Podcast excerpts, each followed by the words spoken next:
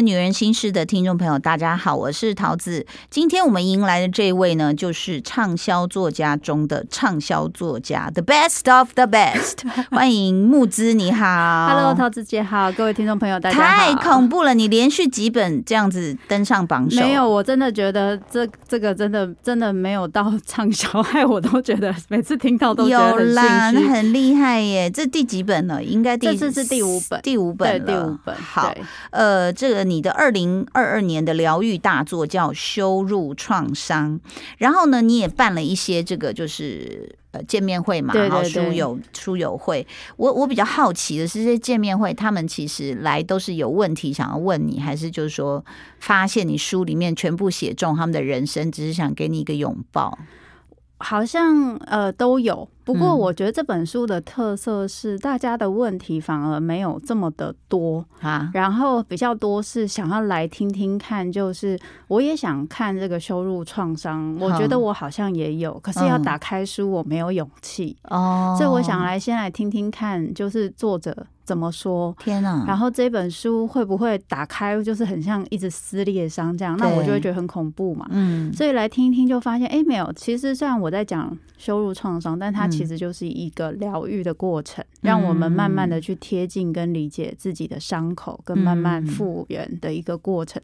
大家的其实到最后就会形成一个很像邪教团体，有没有？疗愈有没有？对 对，那你要卖一些吉祥物啊，红内裤啊，玉佩啊，因为说啊，这个这个水喝下去就会能量水，是不是？真的是要开始开发这样。但是听我们 podcast 的人呢，一定知道这个周木子也是我们的这个共同的。主持人哦，那当然很替你这个成绩感到开心。谢谢桃子姐。那大家也在想说，哎，那木子会不会在这里聊一聊哦？因为女人心事里面，我想也有很多的羞辱创伤。是，如果说简单定义一下，羞辱创伤大概有有哪一些？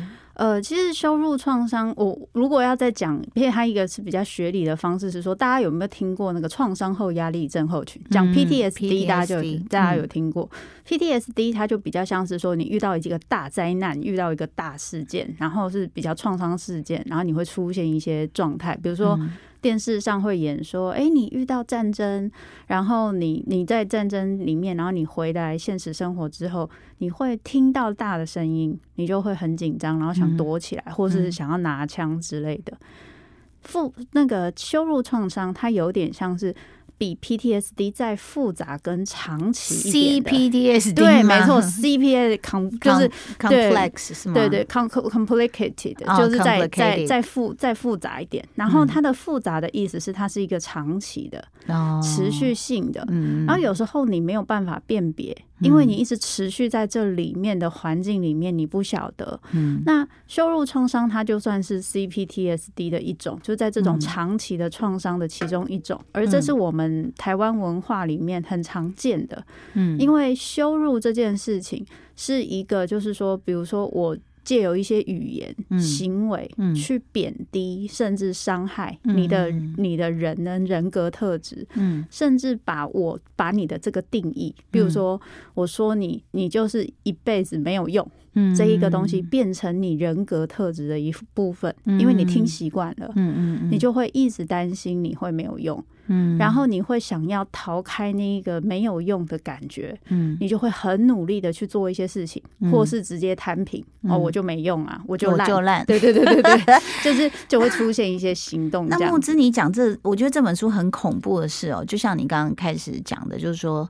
台湾的文化里面，是是，因为因为呃，其实我在看很多跟教育有关的，你就会发现说，哎，为什么我们东方的教育可能不止台湾啦？比如说呃，这个香港啊，哈，澳门呐，哈，中国内地啊，哈，都一样，就是很习惯的去贬低孩子，光讲教育这件事情。嗯，那因为呃，有时候这个权利也是父母赋予的，就说可以。你骂他，你打他没关系，不打不成器啊，然后不羞辱呢，这个不成才。是，所以我我我，你刚刚这样讲，我就我就心里就想，这很平常啊，这很日常，就变我们已经是创伤就是习惯者，就说，对我们不都这样被骂大的吗？对，然后还对对，那但是我我我个人的反应可能不是说我就烂，然后一开始就想，哼，我拼给你看。然后等到现在，可能就会觉得，呃，你在骂，然后我就会同情你，就我就觉得说，已经超脱了，超脱。但是我知道，在这个整个成长过程里面，我有时候觉得大人的一句话，或是有权力者的一句话，嗯，确实是会对那个幼小的心灵造成很大很大的伤害，对不对？的确是。其实像这样子的，我觉得刚刚陶子姐讲的非常的非常好，就是那个羞辱创伤，它最困难的地方就是这个羞辱，嗯，它非常的常见而且隐微，隐微到我们已经习惯都没有注意到这件事情，其实很奇怪，嗯，比如说当我们发现一个人做错事的时候，我们如果我们可能不一定会习惯性的去跟他说，哎，你这个部分做错了，接下来要怎么做？可能会说你是猪啊，这么。这么简单的事情你都不会，我们从小被骂好多次。对，你怎么那么笨呐？后来就老师，我属鸡，还敢讲，还顶嘴。对，那你这样子，你爸爸妈妈的面子要挂哪里呀？哎，这样讲还不错。你知道以前我最最记得是我们小学导师，他就骂一个同学，但是同学家里已经比较就是说。可能比较清寒一点，爸爸是呃在菜市场里的菜贩，是。那他名字我真的不方便讲，但是他倒过来念，反正就是老师就倒过来他名字念，就羞辱他，就说你什么什么什么，我看你是什么就倒过来念他名字，然后就说你这样子数学考那么慢，你以后跟你爸一样卖菜。我的妈呀，他是连人家家长都羞辱。那在那个环境里面，就是说，你不但羞辱这个孩子，羞辱人家父母的职业，然后呢，你同时也让我们其他小孩不知道该怎么做。对，请问旁边的人也也有羞辱创伤吗？如果他就算是骂我同学，会啊，我觉得其实会替代性创伤。像我在书里面就讲到，说我小时候钢琴老师非常会打。小孩，然后也会推打骂的很难听。我在旁边整个替代性创伤啊，就觉得好像就是一方面很像杀鸡儆猴，嗯，另外一方面你会有那种幸存者的焦虑，就是他被打你没被打，然后你会有一种很大罪恶感。罪恶感还包括就是我到底该不该出面帮他讲一句话？对，然后还有就是那个权威，可能以那个年纪来说，说不定我还敢，根本不敢，我可能还会想说。他没他被打，他被骂，可我没有哎，那我是不是做错什么？就是连这种都会有这种感觉，所以这一种习惯性的这种羞羞辱的行为跟说话方式，它其实有一个非常重要的关键，就是一个方面是，如果是面对老师，父母的确会有个压力。如果今天我不跟老师说我的小孩，你尽量教，我好像不是一个尽责的父母。嗯，在我们那个年代的文化。然后父母可能也很习惯被羞辱，在那个时代。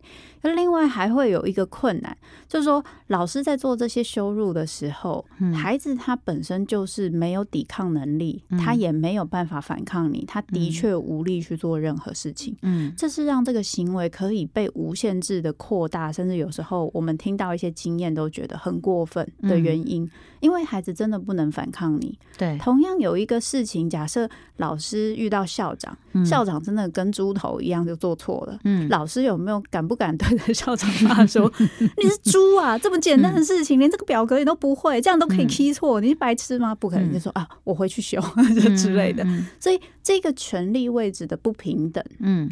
如果没有去意识，你会发现你会不小心，不但是呃，因为你可以伤害他，他不能反抗，所以你会无止境的扩大，嗯，把你的情绪发泄在他身上，嗯，还会有另外一个困难是，如果你在别的地方是吃瘪的，嗯，你在别的地方你得把你的情绪忍下来，你甚至被羞辱，你会在另外一个你回家就打老婆打小孩，对。我觉得这是最困难的。还有，你看，我们刚刚讲，除了教育现场之外，还有一个就是职场嘛。是。那我那时候刚当主持人的时候，那你知道，就有时候那个录影就会发生一些突发状况。那个是新人，你又不敢先喊出来，因为旁边可能有大哥啊，大哥没有喊，我不敢喊嘛。嗯。哎，就导播直接就是开了那个麦克风，全部下面一百多人都听到。陶晶莹，你是猪哦！然后你就这样站着，这样都不敢有表情，连哭都不敢哭，哎，然后你要。含就是含着泪水，然后一路笑的把所有东西录完。天啊！现在制作人看到 导姐，那是一个很 嗯很有威名远播的导播这样。然后或者是比如说呃我我们在职场上受伤害，就是呃大哥级的主持人不断嘲笑你的长相，是这个也是一个。而且我们是播出去的，是几百万人看到的，说哎陶晶莹长得像青蛙，你看那个是什么哥说的，什么哥说的，就他们讲的都是圣旨。殊不知什么哥自己肚子大的才像青蛙，可是没有人去羞辱他。是是。另外，你看在那种呃议事现场，嗯，都还有人会说：“哎呦，像你这样子呢，都嫁不出去。”啊，对对对，还要用这个去羞辱女性议员。没错没错没错。那那个，然后大家就传哦，就开始疯传。你看这个梗图啊，好好笑哦，不然被传你去看的啦哈，这样。对，这个也是一种。公开羞辱，对，也会带来很大。因为现在这个创伤，以前我们还是在教育现场，可能只有我们这一班听到。嗯，现在是你会觉得，你你那个，你要是一个表情不对，你突然呃想哭，人家搞不好还把你个呃做成梗图一直传。是，我觉得这是最恐怖的地方，就是特别是在面对我们日常生活很多现在就是。例如说在粉砖啊，然后在一些社群，对对对，你稍微做错事，或是有一点事情做不对，嗯，其实不只是名人哦，任何人只要不小心，他被放大的去观看，很有可能他会被就是得到很多很多人的指责、指责跟。呃，指证还好，有很多可能是直接人格的伤害。嗯，会做这种事情的人一定很没有良心啦，或者什么之类的，对对对对对。而且你知道，这我现在可能把它扩的更大哦，已经这个，因为周牧之他这个羞辱创伤里面就是讲一个最基本的，他呃这个原型嘛。是是。那我现在想到这个扩大，就包括以前我们高中听有一首歌，我不晓得你记不记得那首舞曲，是一个澳洲的歌手叫 Rick Astley，他唱 Never gonna give you up，Never gonna。什么哒哒哒？你知道他被做成梗图来笑，现在的小孩看到他 MV 笑疯了，我儿子女儿都在笑，说哈哈好好笑。然后我就说啊，为什么好笑？他说你不觉得他这个拍的很好笑吗？我说是你们两个在笑，他说没有啊。大家都在传，然后我就有一点难过，因为那是我们那个时代不能说是男神，但是呃至少是大红，是。上那种 Billboard 或什么第一名的那种。然后他们说好好笑啊，因为他们用现在的规格，比如说你用韩团的 MV 来看过去的，就会觉得我们过去很好笑。那种我们也有替代性的羞辱，真的真的真的，就等于是你曾经崇拜的东西被人家现在拿来，你知道，就好像你现在很土啊，然后你很你很你很怂啊，就是。或者是说，之前也有很多脸书上说，哦，就是社群网站说，哦，你用哪一个网站就代表你是几岁，然后你在网站上用什么样的图就可以看出。对对对，后来我们就觉得干脆拥抱这个，我就乡民，我那个年代就是 PTT，然后就是干脆 就是在在这个时候，其实我们在做这些事情的时候，羞辱其他人，说，哎呦，你们就是啊跟不上年代也好，或者啊你的外表不好看，然后或者是说对。你实施一些言语、肢体暴力，对你的否定等等，其实我们在做两件事情。嗯，第一件事情其实是我在感受我的优越感。嗯，我在拿回一些我的权利。如果我今天是呃，我是一般人，我可以去羞辱名人，我可以感受到我的优越感。但是平常如果我有一些觉得我不安或比不上别人的地方，我可以经由这样的方式感觉到一点力量。嗯，那另外一个部分，我会有归属感。什么是归属感？大家都在骂，我也跟着骂。嗯，我就。好像加入了一个话话题跟团体一样，然后你骂的呃，就是很淋漓畅快的时候，别人还帮你按赞，帮你按赞，那你就发现你的你的留言被推到最上面的时候，你就会觉得你看很有成就感，我下次要更读。对，所以像这样子的成就感，其实是很快速的可以得到，而且是不用花太大的力气。嗯嗯，而且在呃，在我们一般社群网呃留留言的有一个特色，就是那一些就是比较就是以理性。就是想会想一下，说写这个东西会有什么后果，然后跟对方会不会造成什么伤害的这一种部分，其实是比较不会去留言的，就是也比较不会去写支持，对对。可是那种很情绪性的，比较用就是情绪脑的部分的人，他会很快速的就去留言，因为他是一个反射动作，这是可以理解。你想一下，你可能就不一定会留，可是你没有想，你可能就会流出去。所以其实它是一个非常，所以你就会发现，哎，会留那个留言的时候，这群情绪大家很一致，嗯，然后。然后那个反对的声音其实很少。然后如果讲到反对的人，一定会漏漏等要写的非常的完整，因为他就是理性脑嘛。然后就又会被大家攻的，就是一塌糊涂。所以这是一个很常见的现象。但是我觉得最困难的部分就是我们太习惯羞辱的语言。嗯嗯，我们没有习惯说，我们今天遇到一些事情，如果别人跟我想法不一样，或是我不认同，嗯，我可以怎么样好好跟他说？甚至他犯错了，我可以怎么讲？嗯，我可以。考虑到他也是一个跟我一样的人，就像是在我面前一样，我不会直接对他说，就是当然有些人觉得他做得到，可是大部分我们不会对一个我们不是那么熟识的人直接说你是猪啊，你这样子真的很没有良心。我看你这样子，我都觉得你家就是一你们全家一定都怎么样怎么样。我我们不会。对一个陌生人这样讲，可我们在在在脸书上，有些人是很容，不，这不是在社群网站上，很多人很容易就会说这样子的话。嗯，我觉得那一个同理心本身，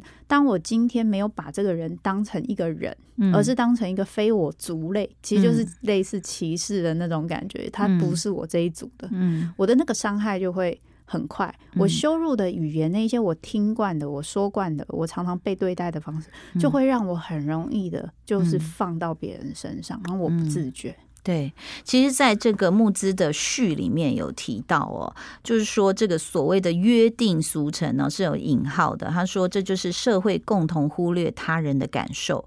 感受仅为为上者，或是为有权利者服务。是你这讲太好，我跟你讲，我就不要讲是哪一位艺人了哈。她其实是一个很有修养的这个女生，然后她就去一个，哎，是皮肤科还是耳鼻喉科看嘛？哦，然后结果呃，就就好不容易等到了，那又因为戴着口罩嘛，医生可能没有注意他的名字。然后他就他就说，哎，那不好意思，因为我有过敏，我可能不要用这个什么抗组织胺什么什么讲讲什么。他说医生超没耐心，他就说啊，就这样啊，不然我给你什么你就吃什么，不然呢？那你来这边干嘛？我就是开这种药。然后他就整个觉得，因为他他不是我啊，如果是我就开始摔肩膀卡了，你知道吗？他就很有修养，然后说，嗯，他就忍忍住这口气。他发在脸书上的那篇文章，我看到我真的觉得很敬佩。因为他本身就是也有在做某些修行，他就说我不晓得他为什么要这样子，但是我祝福他，他他都不口出恶言呢。他说我祝福他，我心想对不对？我们那几个字的脏话都要标出来了。后来，嗯，等到他走了，拿完药之后，护士发现了。就跑去跟医生讲说：“你知道刚刚那个是谁吗？”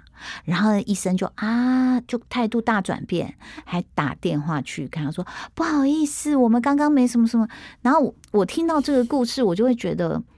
我我觉得，身为公众人物，有时候我们被刁、被骂、被丑化、被就是写，反正各种方法的羞辱，嗯，我都会念在那一点点，就是说，人家有时候真的给我们很好的待遇，所以才会激起这样的一个情绪，你知道吗？就凭什么？为什么陶晶莹不用排队就有包厢？对啊，为什么这个限量版会留一份给他？哦，这个还送他嘞，他都不用买，所以那个情绪是一直会在。那所以。那我我觉得很难得是这这一位艺人，他居然可以用这种以德报怨的心情。但是我们大部分的人好像没有办法这样子，或者是长期他不是偶一被某个不特定人羞辱，他可能是每天上学就要面对这个羞辱。对，因为我我觉得很动容的是，木之在这里面也分享了你自己在求学过程的一件事情。是是，你可以跟大家说说这个经历吗？是我那个。全模范生那个，那个实在是，就是我，因为我大部分的人都会觉得说，你呃在学校会被霸凌，可能是你成绩没有那么好啊，或者不被老师喜欢啊。但是其实后来我认识非常多人，知道霸凌的情况有各式各样，对。然后有时候没有理由，没有原因，可能就是你被相中了，然后你有一些太突出了，对，有一些特殊点，你就可能会变成被霸凌的太突出，然后不够凶。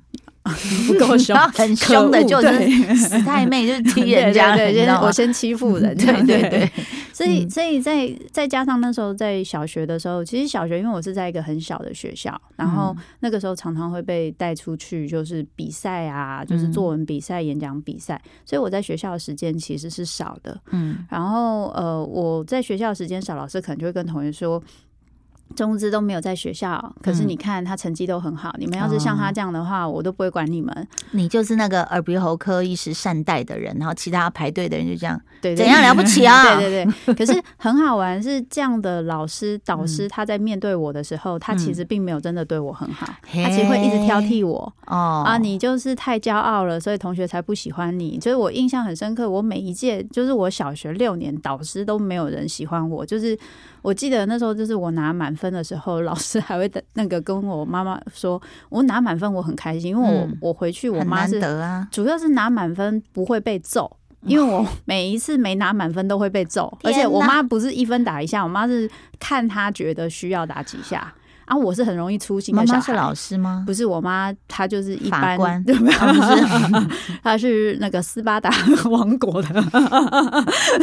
是是是。对，所以所以那个时候，我每次就是跟那个巷口的阿姨都知道，看我一副很挫折回家，就说啊，给阿里博科后啊，得一秒啊，不过没有满分，回去要被妈妈揍。然后巷口阿姨还会讲说，跟我妈说，你今天就别揍他了，这样子。天哪，嗯。可是那个时候就是我。拿到满分会很开心，老师就会说：“啊，那个那个周周妈妈，你们周木之太骄傲了，他每次拿到满分都很开心。”然后我妈妈就跟我说：“你下次不要笑的那么……因为我妈妈是那种很在乎别人的看法的人。”然后她就跟我说：“你下次不要笑的那么开心。”然后下一次我就做出很适合去探病的表情，在拿到满分的时候。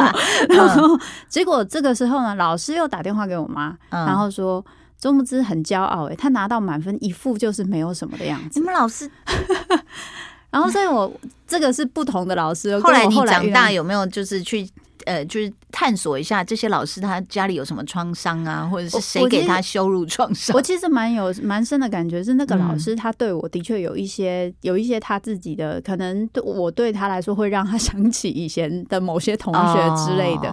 但是我小时候就学会一件事情，就是所以我小时候不太相信老师讲的话，嗯，因为我后来就发现老师都是以他方便的标准为标准，以他方便的选择。你这么早熟，你看你这么早就看穿人性了，没有？那时候就是很。就是因为很辛苦，就是在学校的这一方面。然后那时候因为就是有出来选自治市长，要选上，就是全校性的。然后后来我们六年级的时候要毕业的时候，要选全校的模范生。然后老师那时候的导师就说，请大家提名嘛。嗯，那大家提名之后，就还是会有人提名我，因为毕竟我那时候在学校是蛮有名的。结果就只有那个同学选我。嗯。然后老师就说：“因为呃，以全校的知名度来说，我是最高的，所以选我出去才会上，所以他还是要带我。就说，就算有别的同学票数比你高，老师最后还是用他的那个呃权利，对权利说，嗯，我就是要周木之出去选。对对对。但是呢，我要全班同学没有选给周木之的人上去一个一个讲。”为什么你们不投票给周木子？其实我那时候这是一个凌迟哎，就说没有投票给周木子，还要上台去讲说为什么我没投给他。我我还是必须诚实的说，可能有些人会觉得老师很讨厌我，可是我诚实的说，我觉得这个老师他是喜欢我的。我觉得他很麻烦的地方是他一直觉得如果对我太好。我会太骄傲，因为我各方面可能都。可你笑，他也觉得你骄傲；你不笑，他也觉得你骄傲啊。但是他可能就是一直觉得他一定要一直打压我、修正我，因为我不是那种标准的好学生，我不是那种老师说什么我就是是是好好好，我是那种上课会跟老师说老师你讲错了的那一种学生，所以他就觉得说我可能太。就是张扬，不是那个《琅琊榜》，不是讲那个林书什么很张扬这种男生的张扬，其实比较能够被接受。是的，这个你应该写一本书。我们常讲什么？人家说：“哎呀，你条件了不起了。”后来我发现说：“哎。”吴宗宪比我狂妄百万倍，都没有人刁他 哎。是是，男生的张扬跟女生张扬完全不同，女生都不用张扬，男生做什么都被接受。你会发现，对对，他是一个普通人都被接受。对他讲错话或者什么，只要他能力成就还 OK，就是他基本来说比较有一些事情在人际上的一些事情是比较可以被包容的。没有啊，你看美国那个就是有那种杀人犯关进去，因为他长得帅，然后就一堆人写信给他，跟他结婚干嘛？就想。说。天啊，这是什么跟什么？然后男人出轨跟女人出轨，那个接受到的那种社会舆论的那种心法是不一样，差很多。对我，我可以，我必须就是持平的说，男生一定也有男生辛苦的地方。但是我觉得，在我们面对一些社会的一些标签的地方，双重标准，对，在我们刚刚提到一些东西，的确会有一些不同的一些期待。好，对不起，回到回到你原来的故事，就是老师居然要。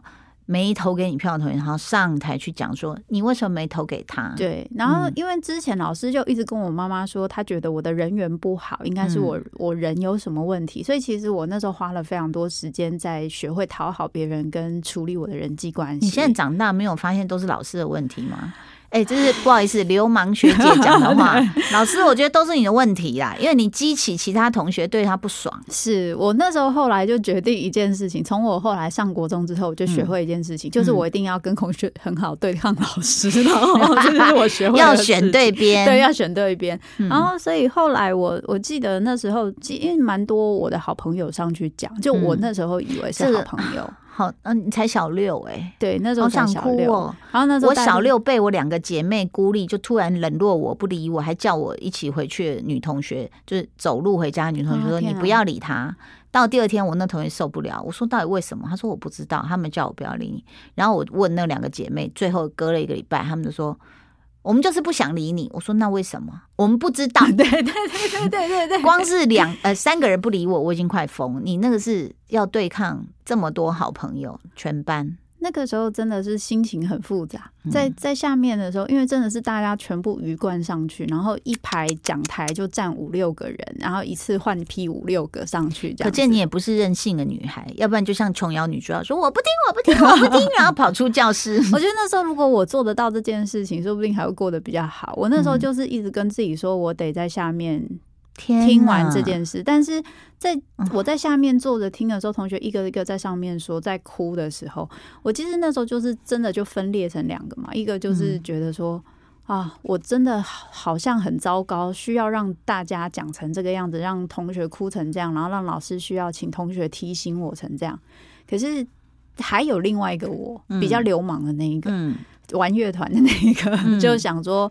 啊！现在你是在哭三小朋友，就 是就是，我就会想说，哎，应该是我要哭吧？你们哭成这样，搞搞不搞不懂，以为是是是现在被被。所以是说，在那一刻，周牧之就就是开始有另外一个自我发展出那个个性。对对，我觉得那个分裂，应该说那个一那个。算是一个防卫机转，他在保保护我，让我觉得说不要一直都处在那个把东西不要去认同别人的价值观。对对对，但是还是会有那个，他还是会有另外一个声音去告诉你说，是不是你真的有问题，所以你才会被这样对待。所以其实这件事情对我。老师对我的伤害反而没那么大，因为老实说，我其实从那个不是一个单一事件，但是我从小学一年级到六年级一直都持续的被老师找麻烦，嗯，所以我基本上说面对老师，我已经有一套我自己的做法，就是我就不要理你。在你的羞辱创伤书里面，第一百二十六页有一个自我防卫急转，是这边有战有逃，僵住就是让自己没有感觉，或者是讨好，是否认。遗忘与放空、淡化与合理化等等，所以在那个瞬间，这么小的一个小女孩就开始，我就放空了。我后来就放空，我后来就是我真的没有哭，而且这件事情我完全没有跟我妈妈说。我那时候就已经很学会报喜不报忧。你确定老师没有再跟你妈讲说，郑木之真的很骄傲，全班都在骂他了，他不给我哭。那一次老师倒是没有讲，他可能也只觉得自己玩太大了吧。真的。然后，然后后来我就的确去选了模范生，然后我也的确选上。嗯然后我记得现在想起那一段回忆都是黑白的，然后我没有感觉。我到现在讲这个东西，我倒还是会有一种那一段时间是没有感觉。我去选上，我发表演说，大家投票给我，我拿到奖状，嗯，这一段完全没感觉，然后奖状我就丢掉了。就是我也没有拿回去跟我妈说，没有把它撕碎碎。对啊，我觉得我我应该是有撕成四片，然后丢垃圾桶，因为不要被人家认出来，名字可能撕的特别碎之类。可是那个时候这件事情，我觉得对我来说比较像是一个污点。那个污点就是我以前不不讲这件事。我在写这本书的时候，其实对我来说也是一个很大的挑战。我在要写这本书之前，我有第一次在粉砖分享这件事情。嗯，然后我以前不讲这件事，因为我觉得那对我来说很像是我个人有什么问题。嗯。我的性格有问题，所以我人缘不好，不好到需要被同学这么讨厌。嗯，然后这件事情在我后来出情绪勒索之后，其实又再度引发了，因为那时候有跟桃子姐分享嘛，就是我不是只有被，就是大众有一些不同的声音，可能我自己在业内都有一些不认识的我，有一些不同的说法，甚至有一些误解跟攻击。那那个时候我就会觉得那个。情绪其实就会重现，就是我在书里面讲，我会情绪重现，就会有那种很担心、很害怕。可是我的防卫机转一向都是，就是我会去很讨好我更在乎的人，就是我那时候已经有一些在乎的朋友，还是也是业内的，那他们很支持我，我可能会跟他们更好。可是我会更小心翼翼他们的反应跟想法。嗯，然后另外还有一个防卫策略，就是我会某方面很自我要求的要求我自己。好啊，反正呢，我也不靠你们。嗯，我不用去讨好你们，我就把自己变得很厉害，厉害到你们不得不来。麻烦我或拜托我，我用这种方式去把我自己照顾好，所以他就会让我更花很多很多时间去努力追求我我自己的能力。可是他其实会让我更可能会被更误解，因为我没有机会让人家认识我，或是去跟别人交流，所以这也就成为了我某方面的防卫。可是木之，我我其实在想很多事情，这里面有太多复杂的原因哦。是，比如说你讲你那个老师，我觉得他也是某一种不。不会正确表达情绪的人，没错，没错。比如说，他其实很欣赏你，他也希望你能够。以他的目标或方式去变成一个他认为有用的人，模范生。对，但是他也忘了自己未必是宇宙中最对的那个人。没错，没错。然后他他也是个老师，他必须知道他对你的权威感有多重，然后影响力有多大。那我们其实讲到说，可能这个东方教育的现场就会有这种很拿到权力的人，他就会很用力的批判你，或者是要让你难过，让纯粹让你难堪。对，那这个其其实，在呃，我的小孩他自己接受过呃东方的教育跟西方的教育的时候，他就毅然而然。为什么？他们就说，为什么豆豆那么早要出国？我说他自己要去的。嗯，我说这真的不是我逼他去的。那他说为什么？我后来就跟他聊天，我说为什么？他说西方的教育很 chill，你知道现在小孩都喜欢讲 chill 这个字，c h i l l chill 就是很 lay back 很放松。然后我说怎么样 chill？什么叫 chill？哈，OK，至少第一个你看不到，就比如国际学校的时候，你会看到啊啊，上海的、香港的、台湾的啊，这个呃，中国内地的家长去补习，去补习，去补习，嗯，那可是老外就是。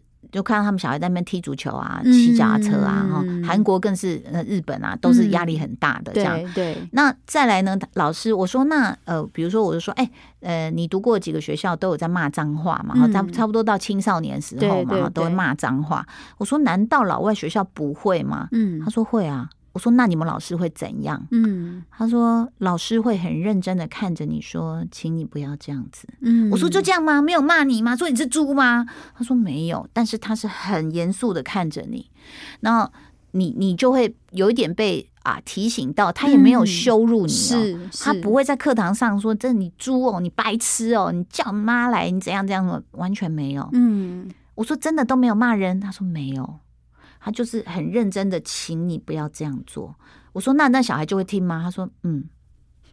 因为他被提醒，真的真的，我好同意。然后青少年期间最要的就是面子嘛。嗯，你在全部同学面前说他是猪，他最好他会听你的，他变成一只小猪，他就是接下来变本加厉的反抗你。对对，所以在教育现场，我发现有太多人格塑形的一个机会，我们都错过，或甚至把它扭曲了。的确，那那好的，像周牧之，他可以自己奋发图强。那所谓我讲的不好，不是说他他人不好，而是说。不好的情形下，他就变成另外一个世界的人了。因为他自暴自弃，对，会想反抗嘛？对啊，你说我是猪，我就烂给你看。对对对，对不对？然后我就不要读书，干嘛？我考考九十九十分也被你羞辱。没错，没错，对不对？所以这个这个，我觉得这个羞辱创伤太需要被讨论。我们下一集再来继续讨论。今天先谢谢这个畅销作家，The Best of the Best，谢谢木子。我们下次再来继续聊。好，好，拜拜，拜。thank you